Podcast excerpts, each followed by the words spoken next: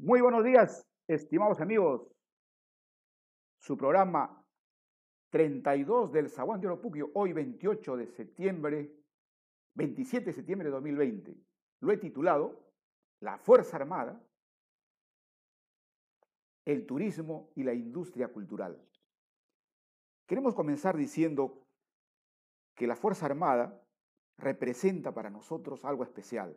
Si remontamos nuestras vivencias de niño, todos nos compartíamos las mismas calles, las mismas escuelas, las mismas aspiraciones, y de pronto alguno de nosotros terminaba yendo a estudiar al ejército, a la marina, a la aviación. El 24 de septiembre es el Día de las Fuerzas Armadas. Homenajeamos a sus grandes héroes. Francisco Bolognesi, patrón del ejército, Miguel Grau Seminario, patrón de la Marina, José Alberto Quiñones, patrón de la Fuerza Aérea. Nuestros amigos, seguro que ustedes recuerdan, son varios. Y voy a referirme solo a aquellos que están vivos y este espacio corto lo voy a dedicar a ellos. Están Enrique Minaya, Carlos Minaya, hermanos de la Fuerza Aérea, Marcelo Serrate Ángeles del Ejército, Juan Luis Adolfo Núñez Aranda, Juan Fernando Núñez Aranda del Ejército y César Adolfo Núñez Romero de la Fuerza Aérea. Ellos están vivos. A ellos quería dedicarles este espacio para decirles que las Fuerzas Armadas en nuestro país representan mucho, pero tal vez un poco lo vemos distantes porque así es su disciplina. Y buscando algún mensaje encontré esto que le dedico a ellos. Sentimiento de un soldado. Un alto honor se me confiere, salvaguardar la tierra que es mi patria. Soy soldado de mi nación, orgullosamente de las Fuerzas Armadas. Soy soldado peruano, sangre, estirpe de mi raza. La bandera es mi grandeza y el guerrero está en mi alma. Soy soldado peruano y la voz del corazón jamás se calla. Lo grito a los cuatro vientos, primero es mi patria. Tú eres el Perú que amo, tu rostro es mi presente y mi mañana. Eres la sonrisa más tierna, eres mil historias y nostalgia. Las Fuerzas Armadas lo hacemos por ti, por nuestros hijos, por Perú, al son que suena para que cada peruano sienta más cerca de su corazón los sonidos de la historia de esta hermosa tierra.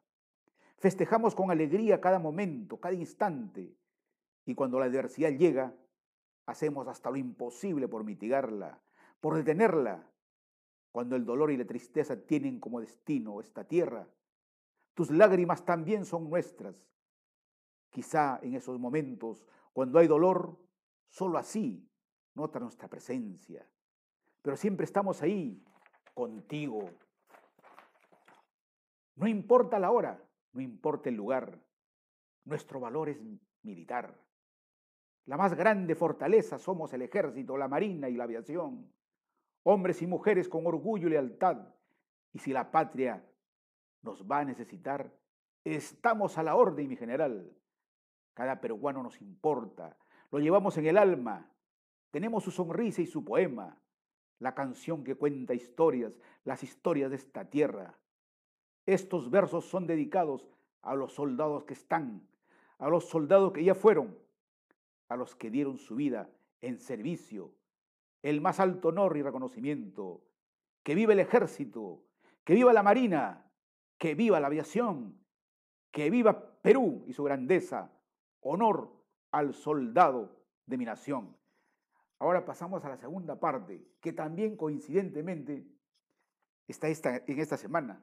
Nos referimos, y lo dijo ya Sarumi al comienzo, el turismo Día Mundial hoy 27 de septiembre de 2020. El turismo es importante porque crea empleo, promueve la cultura y los productos locales, trabaja en gestión sostenible del medio ambiente y mejora las medidas para hacer del turismo una experiencia exclusiva para todos.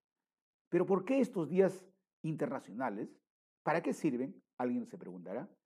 Los días internacionales nos dan la oportunidad de sensibilizar al público en general sobre temas de gran interés, en este caso, el medio ambiente. Y cuando, en este caso, el turismo. Cuando hablamos del turismo en nuestra querida tierra, en nuestro querido Chiquián, nos remontamos, por ejemplo, algunas veces cuando vamos allá, puede ser en los días de fiestas, pero cuando ocurren otros días, no encontramos un restaurante con el caldo de fiesta, con el locro de cuy, con el pario, la pachamanca. Se nos hace difícil o imposible. Lo mismo ocurre cuando deseas oír un lindo guayno clásico, interpretado por una orquesta típica de arpa y violín. Ni qué decir si a tu retorno quieres volver con algún recuerdo del héroe máximo Luis Pardo o de su símbolo Yerupajá. No hay sombreros, bufandas ni ponchos tal cual él se vestía, ni fotos, gorras o polos con fondo de los nevados o lagunas o cataratas.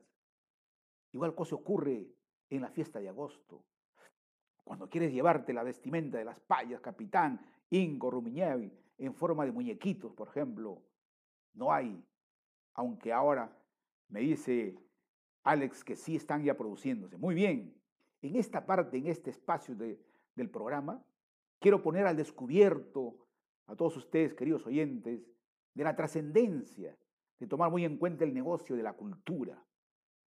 Lo que tanto ha expuesto el antropólogo Néstor Canclini, como la industria cultural. En esta línea me preguntaba, ¿por qué los pobladores que saben de las cocinas típicas o de las canciones típicas o de la vestimenta o de historias de personajes son los más pobres? ¿Es que ellos deben serlo así para creerles que son auténticos? ¿Por qué no venden ese conocimiento que disponen en su cerebro a la cantidad de turistas que los visitan? Sería una manera útil para que se hagan de algún dinero. No abundante, pero sí lo necesario. Lo primero que tenemos que desterrar es el mito que lo auténtico implica pobreza. Nos tratan de decir que quien no es pobre entonces no es original. Se ha llegado al extremo de ligar al artista auténtico con el pobre y al artista moderno con el rico. Esto está errado, pues si los cultivadores del original murieran, sin dejar el registro de lo que saben, ocurriría la desaparición, la extinción. Entonces, si queremos mantener vigente nuestra originalidad, es necesario que su economía de ellos, de los sabios, mejore, a fin de preservar sus saberes y que ellos sepan guardarlos, enseñarlos en primer lugar a sus descendientes directos y luego a la colectividad. El otro mito que debemos desterrar es que la cultura no es negocio, porque no tiene compradores. Esto también está completamente errado, pues en la actualidad se cumple aquella sentencia si quieres ser universal, pinta lo local, lo dijo Van Gogh.